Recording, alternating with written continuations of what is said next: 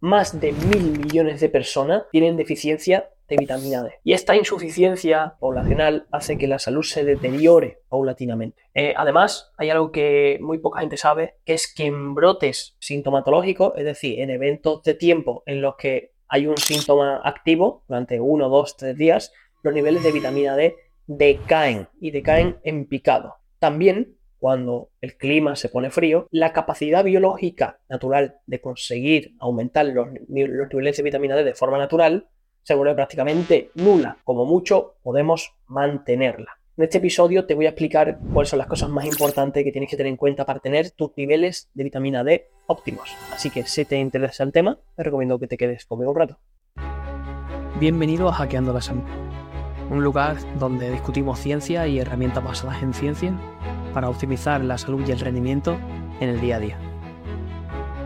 Antes que nada es importante saber qué es la vitamina D. La vitamina D es una molécula lipídica que tiene 27 carbonos, 44 hidrógenos y un solo oxígeno, es sintetizada por la piel. Pero es sintetizada por la piel cuando está expuesta a un espectro completo de luz solar. Es decir, no vale la luz filtrada por cristal, tiene que ser la luz eh, solar que impacte directamente en la piel. Para ser activa necesita dos hidroxilaciones, es decir, dos modificaciones químicas. Una de ellas se da en el hígado y la segunda se da en los riñones. Es decir, que si hay alteraciones de salud que impactan en el hígado o en el riñón, al final esa vitamina D, por mucho que nos dé sol, no va a acabar siendo activa. Otra cosa relevante es que tiene un almacenamiento biológico en la grasa, ¿vale? Se suele almacenar en tejidos grasos. De hecho, personas con obesidad, por ejemplo, tienen una circunstancia o un, digamos, un evento que denominamos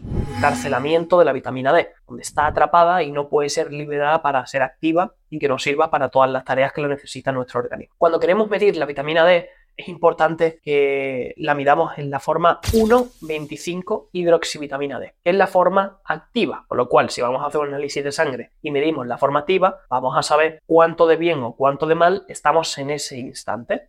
Y hay otra cosa relevante, que es que si hay eh, una elevada expulsión de calcio al torrente sanguíneo, o por ejemplo pasa en personas que tienen osteopenia o tienen osteoporosis, la síntesis de vitamina D se para, con lo cual en esas personas, independientemente de lo que le dé el sol, no van a conseguir elevar o mantener sus niveles de vitamina. Y prácticamente todos los órganos necesitan vitamina D para funcionar de forma correcta, por lo cual es muy importante analizar por qué poblacionalmente existe este déficit de vitamina D. La primera casuística es que cada vez nos da menos el sol. Al darnos menos el sol, nuestra producción de vitamina D es eh, cada vez menor y tenemos más riesgo de, por ejemplo, padecer cualquier tipo de enfermedad infecciosa. El segundo es la degeneración ósea. Si en edades avanzadas, 30, 40, 50, 60 años, estamos perdiendo paulatinamente hueso, eso significa que el calcio va a aumentar en sangre y que la producción de vitamina D, como decíamos antes, se va a parar. El punto número 3 es la protección solar. Personas utilizan cremas, utilizan cremas a lo largo del año, pero más intensamente en verano. Esta utilización de cremas va a ocasionar que no podamos sintetizar vitamina D inclusive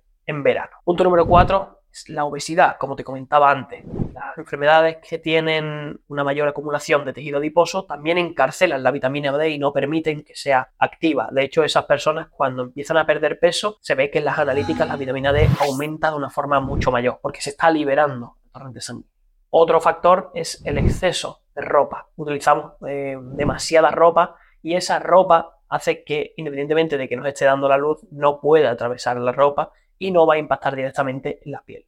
El siguiente son los medicamentos. Hay muchos medicamentos que impactan duramente en el hígado. Si el hígado no está bien, no podemos convertir la vitamina D en activa y eso es relevante. Que lo sepamos y que lo tengamos en cuenta en personas que históricamente siempre han tenido la vitamina D muy bajita. Además, la polución, la polución ambiental hace que los rayos, por ejemplo, en una ciudad no incidan sin ser modificados en la piel, por lo cual la síntesis de vitamina D eh, se deteriora eh, y no, podremos tampoco generar una cantidad de vitamina D relevante para mantener la salud. Y como último punto, hay que conocer que el ser humano moderno tiene necesidades aumentadas de muchas vitaminas y muchos minerales, incluyéndose la vitamina D. Si pasamos un proceso gripal, la cantidad de vitamina D que necesitaremos será mucho mayor que una persona que esté en un estado estable, tanto de salud como de vitamina D. Aparte, quiero comentar contigo cuáles son las soluciones que veo más factibles para la población.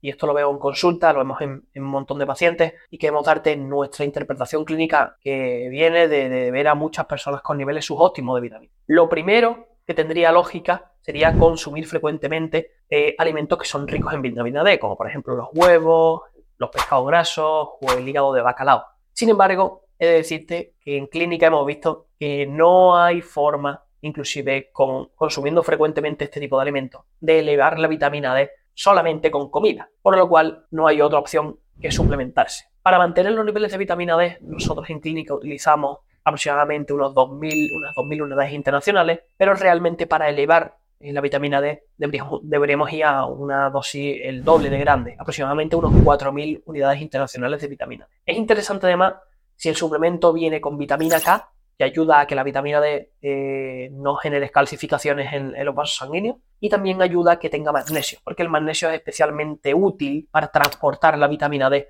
por el organismo. Y es muy importante que suplementemos diariamente durante X meses. Las dosis altas, como por ejemplo se dan en, la, en la, sanidad tradicional, se da dosis altas durante una vez al mes, creo, una vez cada dos semanas, se ha visto que tiene eh, indicaciones negativas para la salud cardíaca, por lo cual no la recomendamos.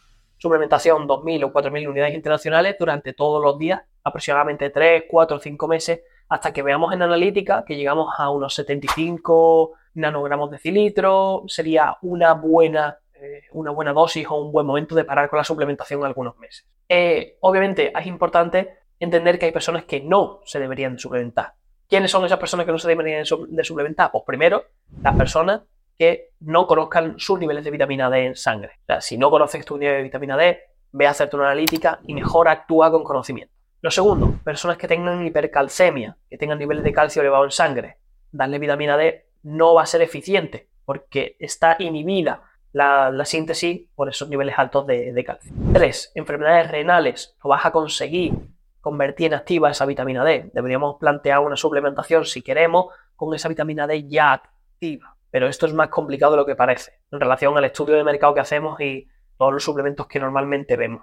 Y cuatro, protecciones con procesos de recomposición corporal es importante medir muy bien la cantidad de suplementación o inclusive no suplementar, porque si estás bajando de peso paulatinamente, va a aumentar tu vitamina D. Entonces es importante que si va a aumentar, eh, intentemos ajustar la suplementación para que no sea eh, demasiado. Por tanto, como conclusión es importante que hay que eh, hacer en salud es intentar siempre estar en unos niveles óptimos de vitaminas porque son las herramientas que necesita nuestro cuerpo para funcionar de forma eficiente. Hay que proteger aproximadamente esos 75 nanogramos mililitros de vitamina D, bien sea con alimentos, aunque es muy difícil y nosotros no tenemos experiencia de que las personas consigan elevarlo solamente con alimentos es interesante utilizar una suplementación adecuada, que tenga sellos de calidad, que tenga niveles entre 2.000 y 4.000 unidades internacionales. Pero lo más interesante aquí, independientemente de la, suplementación, es que mejores tu comportamiento con la luz natural. Que, más que pases más tiempo en exteriores, que exponga tu piel y las zonas grasas de tu piel a esta luz ambiental, eh, que intentes tener menos horas de pantalla.